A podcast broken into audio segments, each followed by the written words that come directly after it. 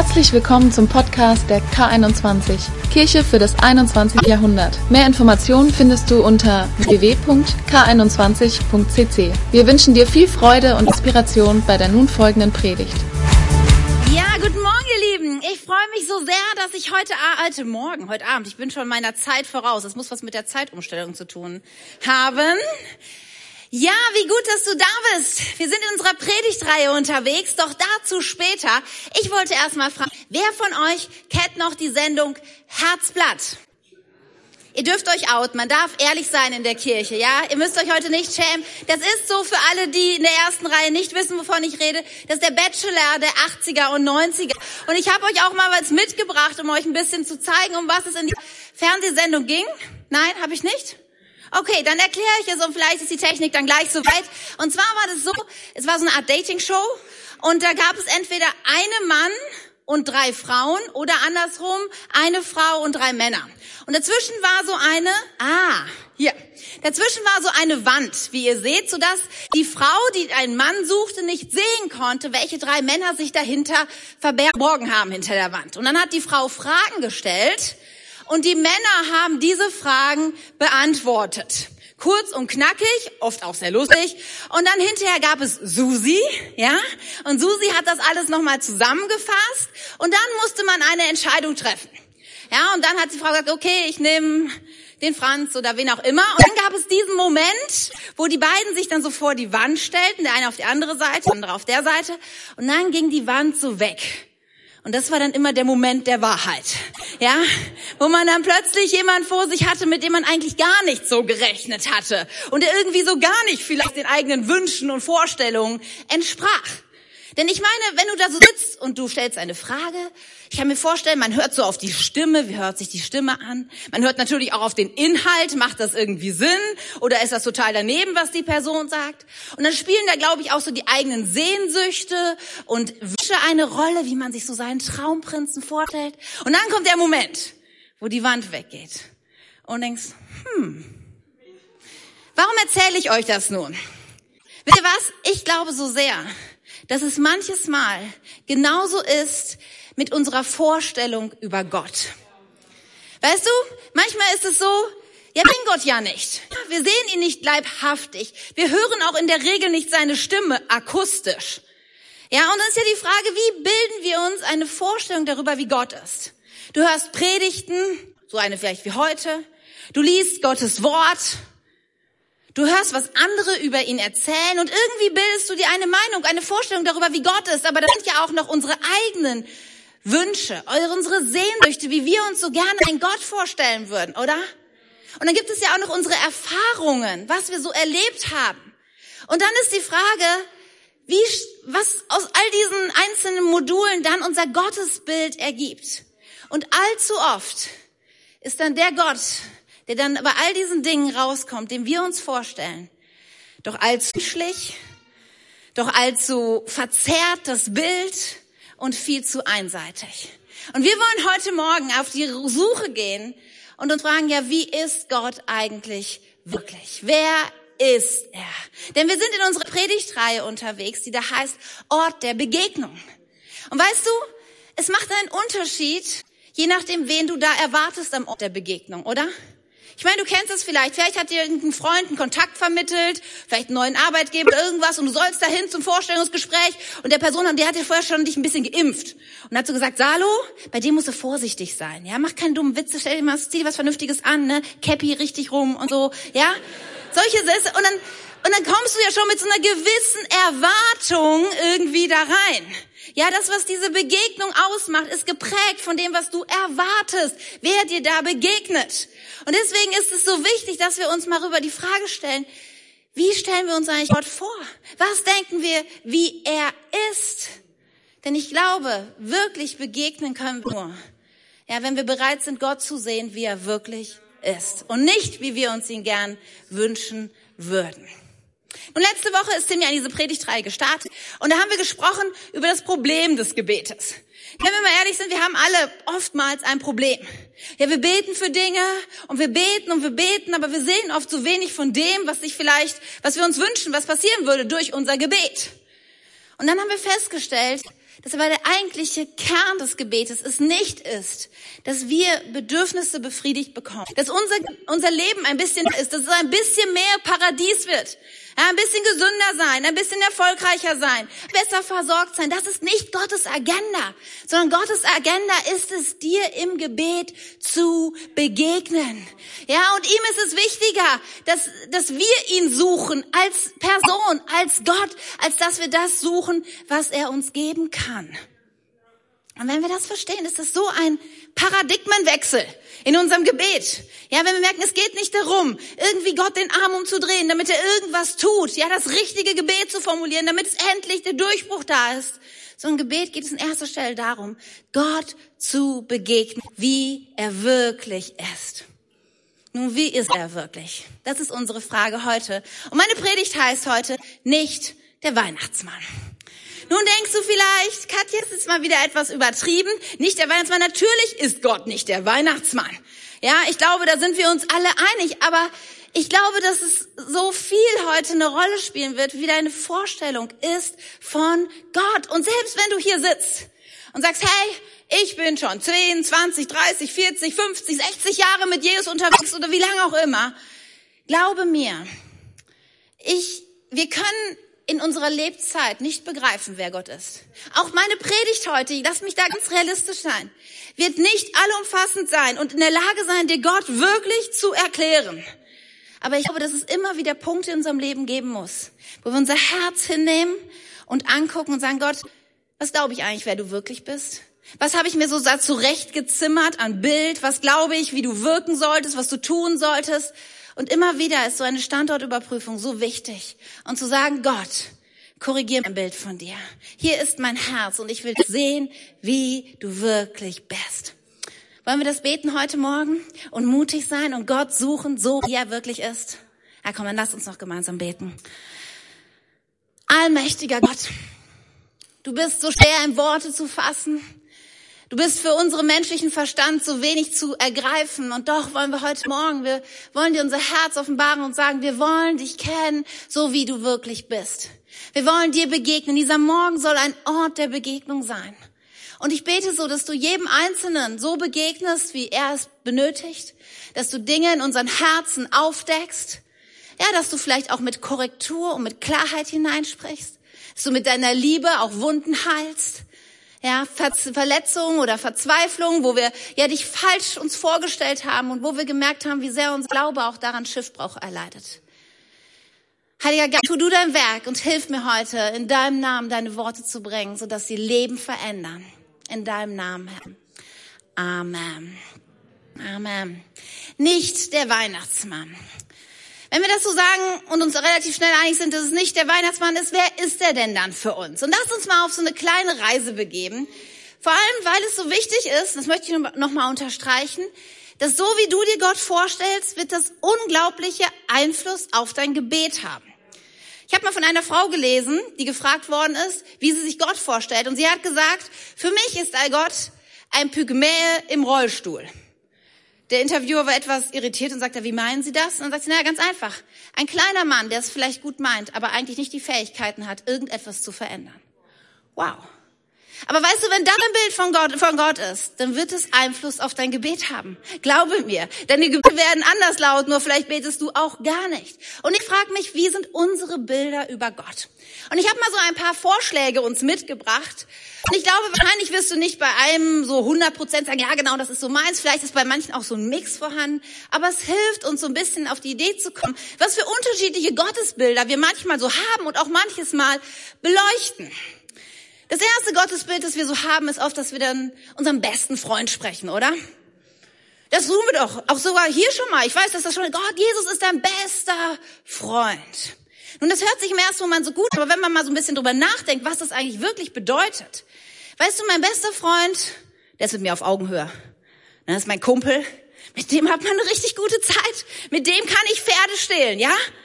Aber ganz ehrlich, mein bester Freund ist, ist irgendwie nicht mächtig nicht allmächtig, nicht irgendwie, äh, der, der hat keine Kraft im überragenden Maße. Von meinem besten Freund erwarte ich doch, dass er eigentlich gut mit mir meint, oder? Dass er tut, mir immer manche Kuchen mitbringt, mich zum Eis einlädt. Das ist doch, das tun doch beste Freunde, oder? Merkt ihr, wie unser Gebet sich verändert, wenn, wenn Gott einfach nur unser bester Freund ist?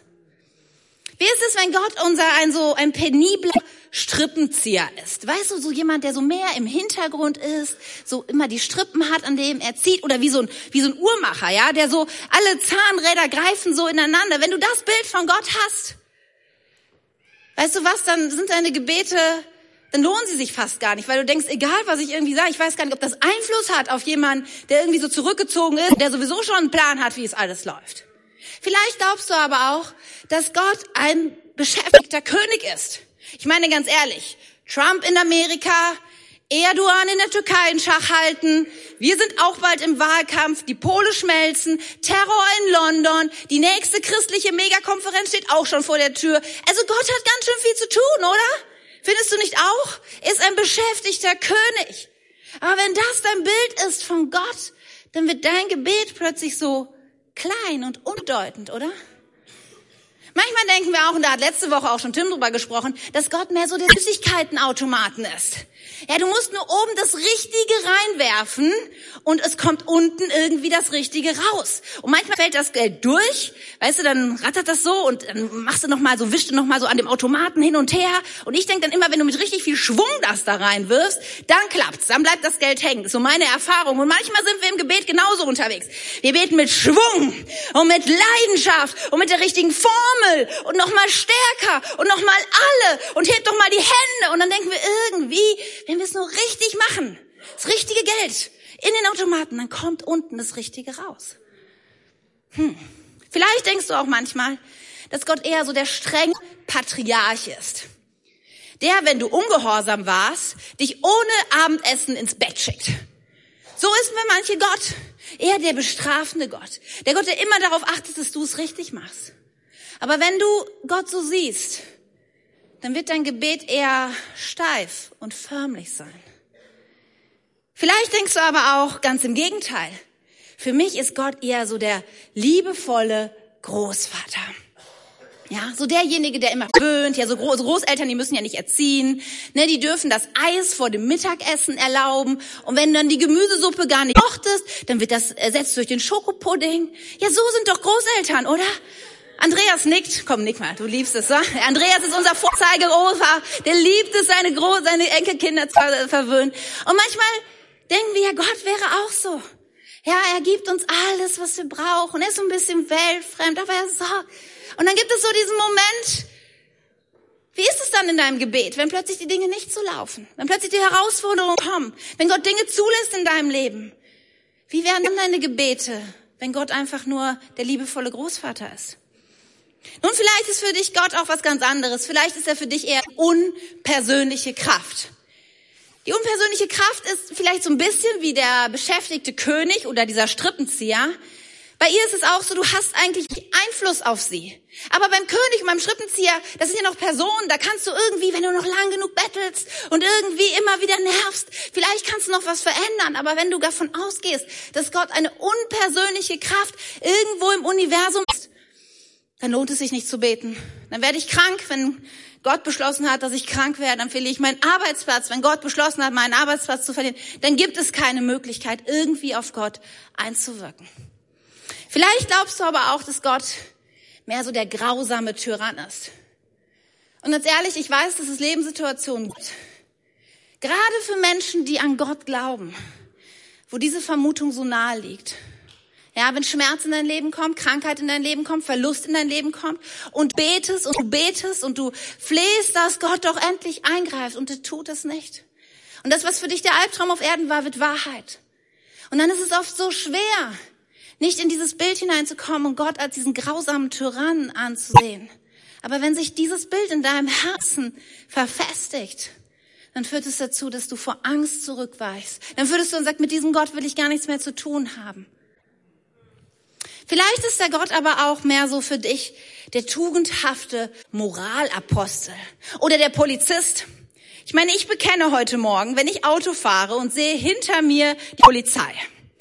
Ganz ehrlich, das macht ihr auch. Was macht ihr als erstes? Erstmal gucken, wie schnell ihr fahrt und eben mal abchecken, wie schnell man hier fahren darf. Ist doch der erste Blick, oder? Schnell lang. Erstmal, erstmal sowieso bremsen. Das ist sowieso, weil in der Regel ist man ja eh zu schnell. Also bremsen, ne? Dann schnell legen, Beide Hände ans Lenkrad. Handy ist nicht sichtbar. Ähm, Kinder alle angeschnallt. Schön nach vorne gucken. Lächeln. Ja, so. Ich weiß nicht, geht's euch doch auch so, oder? Wenn die Polizei sieht, so vor allen, Dankeschön. Ja, man denkt, okay. Und manchmal denken wir, Gott er so. Ja, er ist so derjenige, der immer aufpasst, ob wir alles richtig machen. Setz gerade, komm, hier, David, Schultern zurück. Ne? So, ja, er ist, er guckt, wie wir uns verhalten. Er führt Buch darüber. Aber wenn du das glaubst, weißt du, was du tun wirst? Du wirst immer eine Show abziehen, so wie ich vor Polizisten, die hinter mir fahren. Ich tue so, ha, alles klar, ich bin voll an dem Verkehrsmittel, ne? das ist gar kein Thema für mich. Guck mal, wie vorbildlich ich bin. Ja? Und wenn wir glauben, Gott wäre so, dann wird unser Gebet irgendwie maskenhaft, vorformuliert. Irgendwie rattern wir was runter, aber es ist keine ehrliche Begegnung. Vielleicht glaubst du aber auch eher, Gott wäre so der romantische Liebhaber. Weißt du, und wir, manchmal ja, wir, wir bauen das ja auch, indem wir sagen, weißt du, Gott liebt dich so sehr, Joel. So sehr dich ganz besonders. Du bist so wertvoll, was ganz Wertvolles, extra kostbares. Ja, wir reden ja manchmal so. Und dann kann es sein, dass wir denken, ja, wow. Ich bin ich einzigartig. Ich bin, wird von Gott so auf Händen getragen. Aber weißt du, wenn du das einzige Bild ist, was du über Gott hast, dann werden unsere Gebete sehr schnell einseitig, egoistisch, ein bisschen selbstverliebt. Welches Bild hast du von Gott?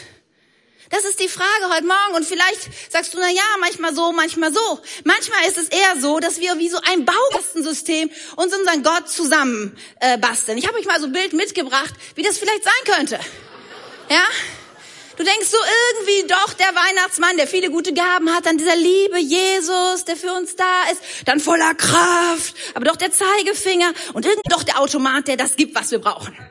Ja, du keine Ahnung, wie du dir Gott vorstellst. Denkst du, Katja, kann man so über Gott reden? Ja, weißt du, ich glaube, es so wichtig ist, mal wirklich an unseren Herzen zu rütteln. Ja, um was es eigentlich geht, um wie wir uns Gott vorstellen. Weil ich glaube, dass da so viel schräge Gedanken drin sind. Denn wir müssen Gott begegnen, so wie er wirklich ist. Weißt du, dieses, dieses Wort Gottes, die Bibel, von 1. Mose bis Offenbarung versucht uns ein Bild davon zu machen, wer Gott ist. Und trotz allem ist es ein Mysterium. Ja, weißt du, weil Gott kann wir nicht in unsere menschlichen Gedanken und Kategorien hineinpressen. Weißt du, auf der einen Seite ist er liebevoll, so nahbar, so persönlich. Auf der anderen Seite ist er ewig, omnipräsent, mächtig, heilig. Auf der einen Seite ist er so liebevoll, gnädig und geduldig. Und auf der anderen Seite ist er so eifersüchtig und leidenschaftlich und kraftvoll. Und auf der einen Seite ist er der gerechte Richter, der Recht sprechen wird in Ewigkeit. Und auf der anderen Seite ist er der fürsprechende Anwalt für jeden von uns. Auf der einen Seite ist er majestätisch. Wir lesen in Wort Gottes, dass Menschen zu Tode erschreckt. Sie denken, ihre letzte Stunde hat geschlagen in dem Moment, wo sie Gott begegnen. Und auf der anderen Seite ist er der gute Hirte.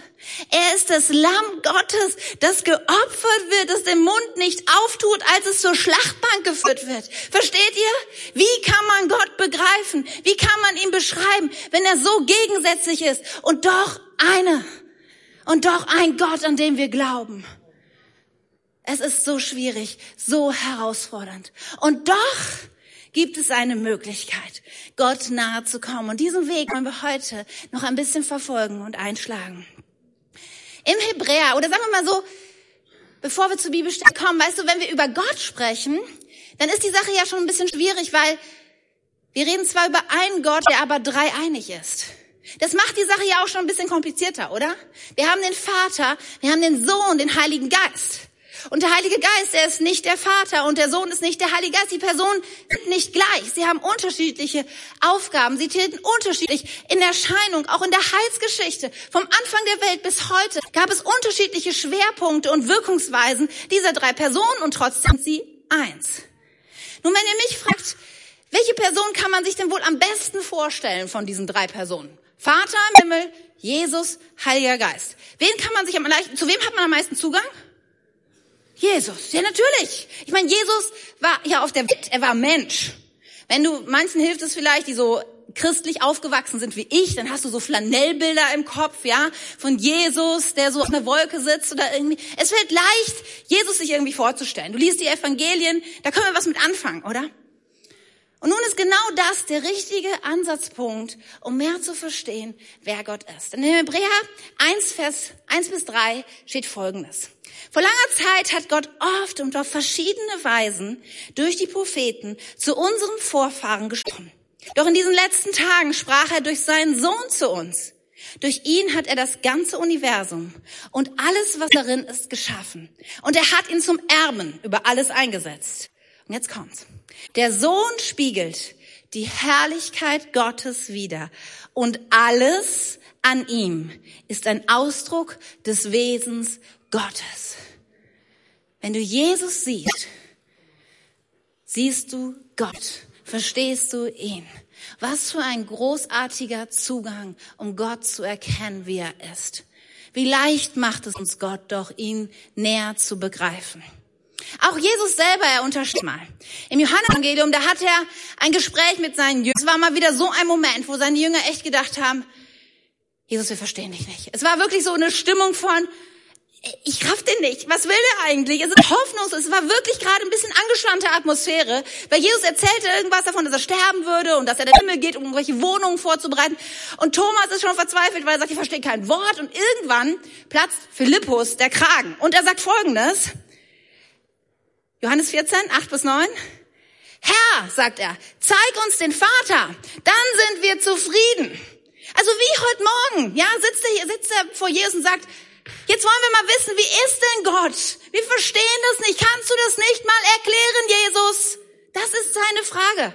Und Jesus sagt, Philippus, weißt du denn nach all der Zeit, die ich bei euch war, noch immer nicht, wer ich bin? Wer mich gesehen hat, hat den Vater gesehen. Nur mich siehst, erstehst du, wer Gott ist. Nun ist es ja so, dieser Jesus, der hier spricht, war ja der Jesus, der noch nicht auferstanden war. Noch nicht mal der Jesus, der schon gestorben war. Das hier war 100% Mensch. Das war der Jesus, dem noch viel bevorstand. Aber wenn wir in unserer Zeit heute sind, Jesus lebt ja heute nicht mehr auf dieser Erde, sondern er lebt in der Ewigkeit im, im Himmel. Und wir müssen uns, können uns natürlich Gott deswegen, oh, deswegen nicht 100% so vorstellen wie den leibhaftigen Jesus, der hier rumgelaufen ist. Weil den gibt es in der Tat nicht mehr, den Körper von Jesus, so wie er selber ist. Wir glauben an den auferstandenen Jesus, der jetzt zur Rechten des Vaters sitzt, im Himmel. Aber wisst ihr, was das Gute ist? Vielleicht denkst du, ja, den kann ich mir ja schon wieder nicht vorstellen. Doch. Denn hier hilft uns das Wort Gottes auf so geniale Art und Weise. Denn es gibt der genau das getan hat, über was wir sprechen, nämlich dieser Johannes. Im hohen Alter von über 90 war er verbannt auf die Insel Patmos. Und anstatt sich zu beklagen und irgendwie im Selbstmitleid zu versinken, was tut er? Er betet. Er sucht den Ort der Begegnung.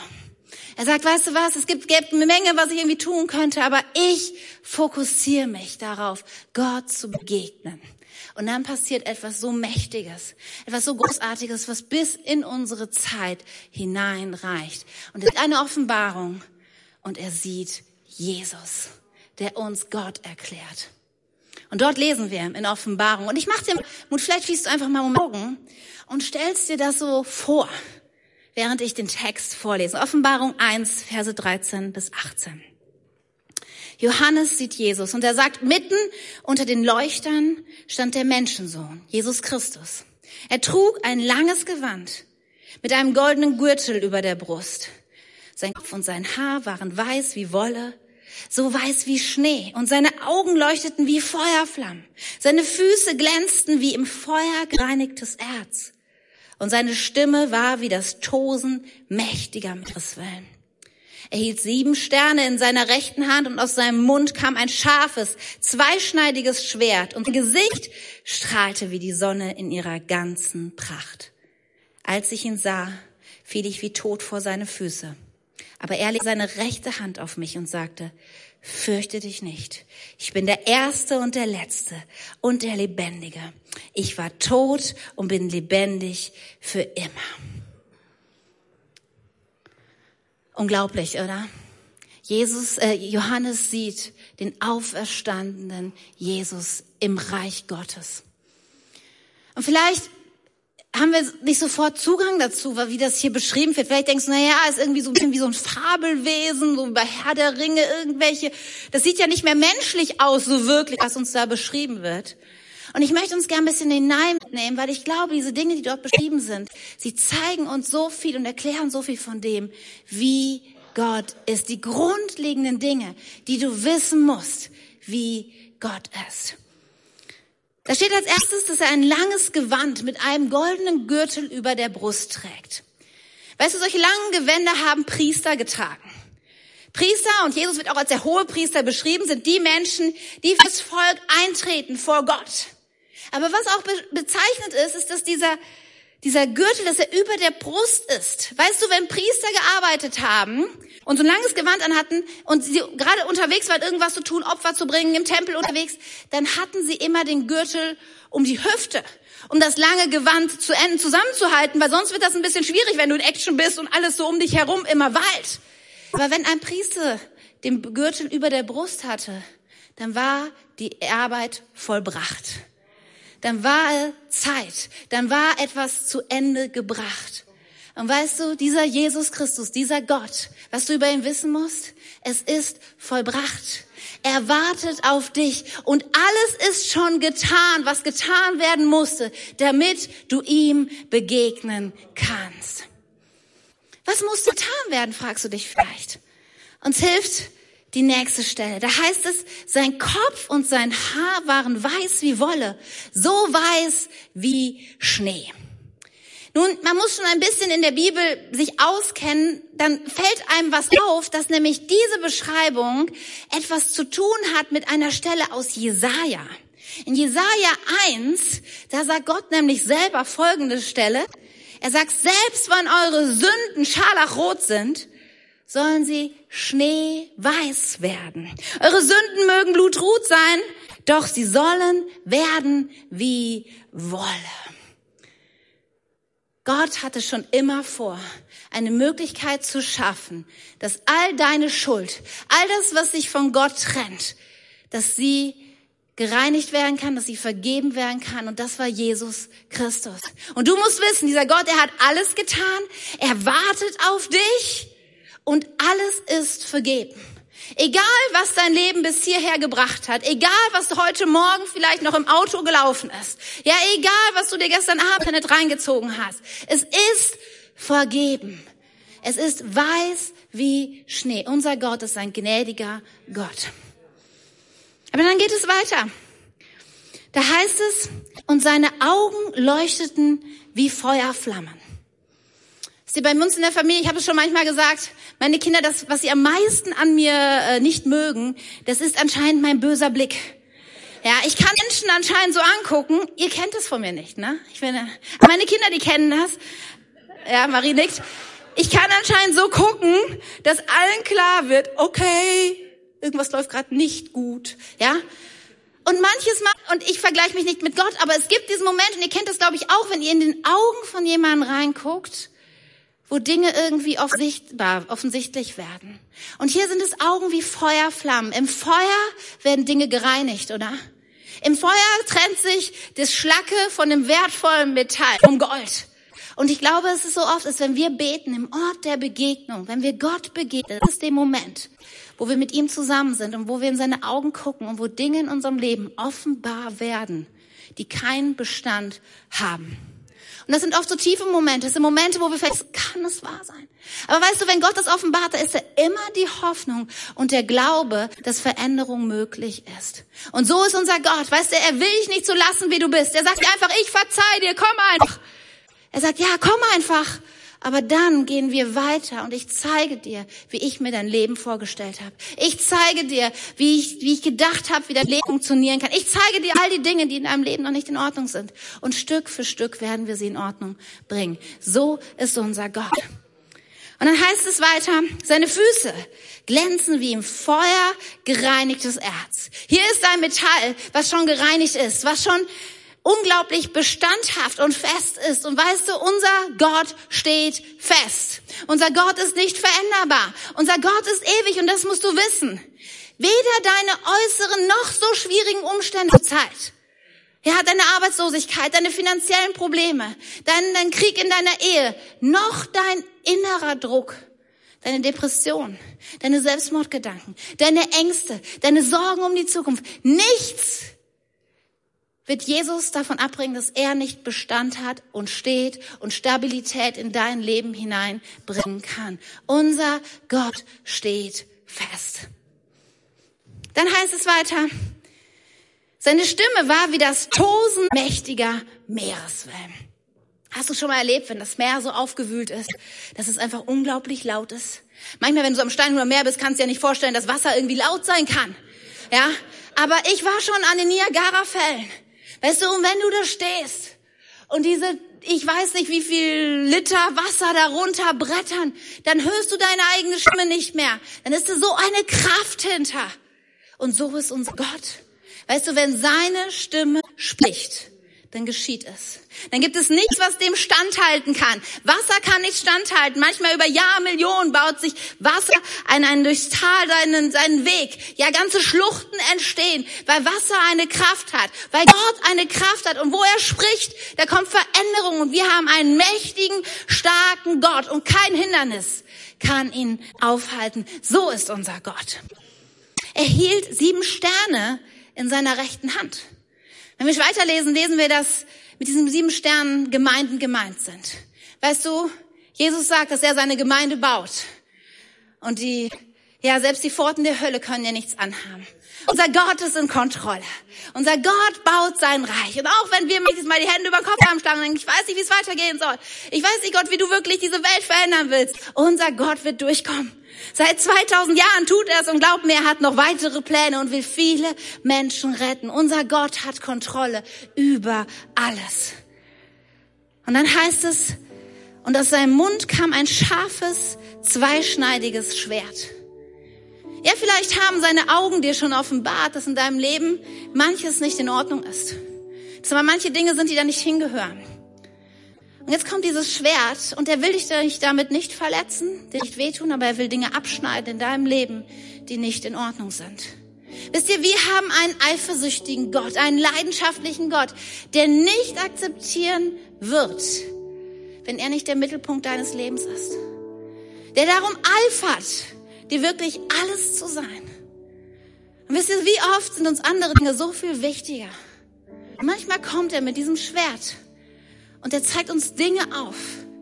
Er will Dinge abschneiden, die uns nicht gut tun, weil sie uns von dem Fokus von Gott selber abhalten. Mag es Geld sein? Mag es Gesundheit sein? Hey, so viele Leute, ja gerade das ganze Thema Essen und Ernährung, so gut es alles ist, aber für viele Menschen ist es echt ihr Gott geworden. Für so viele Menschen hat Geld so einen Einfluss in Leben. So viele Menschen, Familie und Ehe und meine Kinder.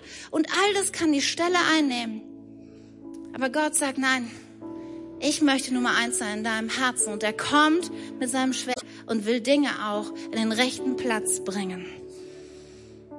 Und dann endet es mit, und sein Gesicht strahlt wie die Sonne in ihrer ganzen Pracht. Auch hier hilft es uns, wenn wir ein bisschen uns dem Wort Gott auskennen. Denn das erinnert an den für die Juden damals so bekannten priesterlichen Segen aus 4. Mose. Denn dort heißt es, der Herr segne dich und behüte dich. Der Herr lasse sein Angesicht leuchten über dir und sei dir gnädig. Der Herr hebe sein Angesicht über dich und gebe dir Frieden. Gott steht über dir. Er leuchtet über dir.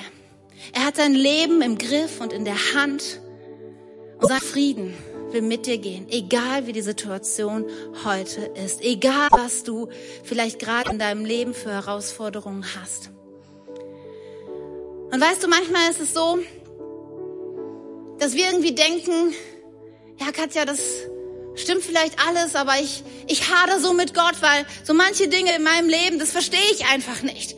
Ich verstehe nicht, warum ich diese Krankheit habe. Ich verstehe nicht, warum irgendein lieber Angehöriger durch diese schwierige Zeit gehen muss. Und wir denken so oft, dass wir ein Recht irgendwie hätten, es zu verstehen, was Gott tut. Aber es ist das Erste und Wichtigste, was ich sagen möchte, ist, wir haben keinen Anspruch darauf, ja, keine Karte, die wir spielen können, die Gott dazu zwingen kann, sich zu erklären. Gott ist besser. Gott steht über allem. Und es wird immer Dinge in deinem Leben geben, die du wahrscheinlich nicht verstehen wirst. Und wahrscheinlich sogar, bis du irgendwann vor seinem Thron stehst, nicht verstehen wirst, weil Gott Gott ist. Und weil nirgendwo im Wort Gottes steht, dass er alle Karten auf den Tisch legt, dass er sich verständlich macht, weil er hat Dimensionen, die du und ich nicht haben. Aber weißt du, es gibt diesen Psalm 73 und, und wenn das heute Morgen so dein Ding ist, wenn du merkst, du haderst mit Gott so wegen einer Sache in deinem Leben, dann mache ich dir so Mut, diesen Vers zu lesen. Und für uns alle steckt da so eine Wahrheit drin. Denn da geht es darum, dass jemand sich wirklich die Haare auf verzweifelt ist, weil er sieht, dass so viel anderen Menschen besser geht als ihm. Und er folgt doch Gott und er betet doch und er sucht doch Gott. Aber allen anderen scheint es besser zu gehen. Er ist krank und die anderen sind gesund. Er ist arm und die anderen sind reich und er versteht die Welt nicht mehr. Und vielleicht sitzt genauso hier heute Morgen und denkst, ich verstehe Gott nicht. Es mag alles richtig sein, aber ich verstehe nicht in meiner Situation. Und weißt du, es liegt so eine Kraft drin. Und auch in diesem Ver, in diesem Psalm liegt so eine Kraft. Weil es kommt die Wendung in dem Moment, wo da steht, dennoch bleib ich stets bei dir. Und weißt du, ich mache dir so Mut, auch wenn dein Herz vielleicht dem noch nicht ganz folgen kann, heute Morgen zu sagen, ich verstehe Gott nicht, ich habe da echt Fragen, warum das so ist. Aber in dem Moment, wo du sagst, dennoch Gott, bist du mir wichtiger als meine Gesundheit? Bist du mir wichtiger als mein Arbeitsplatz? Bist du mir wichtiger als irgendeine Versorgung? Bist du mir wichtiger als ein Partner? Du, ich bleib bei dir. Bist du in diesen Momenten, wenn ich zurückschaue auf mein Leben, das waren die Momente, die mich neu definiert haben. Es waren die Momente, wo ich Gott neu verstanden habe. Es waren die Momente, wo, wo eine Kraft drin lag. Es waren Orte der Begegnung. Und ich mache dir so Mut, es heute zu mal sagen und heute dich zu committen und sagen, auch wenn alles so wenig Sinn macht, dennoch bleibe ich stets an dir. Und dann heißt es weiter in diesem Psalm, wenn ich nur dich habe, so frag ich nichts nach Himmel und Erde. Darum geht es. Dass wir am Ort der Begegnung kommen und sagen, Gott, du bist mir das Wichtigste. Alles andere spielt keine Rolle. Alles andere ist nicht. Selbst, wisst ihr ganz ehrlich, selbst der Dienst, den wir für Gott tun. Ja, selbst, dass, dass ich heute Morgen hier stehe und predige. Ja, selbst, dass ihr irgendwie unter der Woche Kleingruppen leitet. Selbst, dass ihr Lobpreis seid. All das ist es nicht an sich so wichtig und darf nie in das Zentrum kommen, als einfach Gott zu begegnen und ihn zu suchen. Und wisst ihr was? Ich habe selber gemerkt, wie mein Gebet sich so verändert hat, dadurch, dass ich davon eine größere Vorstellungskraft bekomme. Mein Gebet war so oft in, in meinen Anliegen drin, in meinen Listen drin, Herr, tu du, tu dies, tu das, ich mach jenes. Und so wenig hatte ich verstanden davon, dass Gebet Ort der Begegnung ist. Und seit Gott mir das aufs Herz gelegt hat, hat sich mein Gebet total verändert. Total. Gott hat mir Dinge gezeigt, die mir vorher überhaupt nicht bewusst waren. Er führt mich weitere Wege. Weißt du, vielleicht, wir haben, Tim und ich haben überlegt, okay, sollen wir euch jetzt irgendwie so ein Modell an die Hand geben, um es praktisch werden, okay, bete erst das, dann bete das, dann fünf Minuten das und tu jenes. Und wir haben so gedacht, nee, das ist kein Modell, kann das fassen, was dieser Ort der Begegnung ist. Aber ich möchte dir trotzdem was ins Herz legen. Ich habe gemerkt, dass mein Gebet oft in diesen Anliegen so verhaftet war. Ja, was ich alles möchte und wen er segnen soll. Und dann habe ich was verändert. Ich habe angefangen, Gottes Lobpreis an den Anfang zu stellen und ihn zu beschreiben, wie er wirklich ist. Und weißt du, am Anfang war das ein bisschen hölzern. Ja, so Gott, du bist ewig, treu, heilig, gerecht. Und dachte, was fällt mir noch ein? Irgendwie schnell überlegen. König der Könige. Ja, und dann irgendwie, aber es war so leblos, bis ich dachte, nein Gott, ich will dir wirklich begegnen. Und dann habe ich angefangen. Wie war mein Tag gestern? Wo bin ich Gott begegnet? Wie habe ich ihn erlebt? Und dann erinnere ich mich an den, an den, an den Vormittag, wo ich vielleicht den Kaffee draußen getrunken habe und dachte, Gott, du, du bist der Schöpfer des Universums, du bist so groß. Und plötzlich wurde es so viel leichter. Und wisst ihr, und in diesen Momenten, wo ich Gott beschreibe, Plötzlich merke ich, wie jetzt, wie seine Augen mich treffen. Plötzlich merke ich, wie Dinge offenbar werden. Plötzlich merke ich, wie er seinen Finger auf Dinge legt, wie es auch manchmal das, das Schwert kommt und Dinge antippt in meinem Leben. Da merke ich, wie er spricht mit einer Kraft, die ich vorher so selten einmal erlebt habe. Und ich mache dir Mut, vielleicht deine Anliegen zur Seite zu legen und sagen, Gott, ich will dir begegnen, einfach so, wie du bist. Und eine Sache muss ich dir noch sagen. Ich bekenne das heute Morgen. Ich habe Gebets-ADS. Ich weiß nicht, ob du das kennst. Ich bin eigentlich jemand, ich kann total konzentriert arbeiten.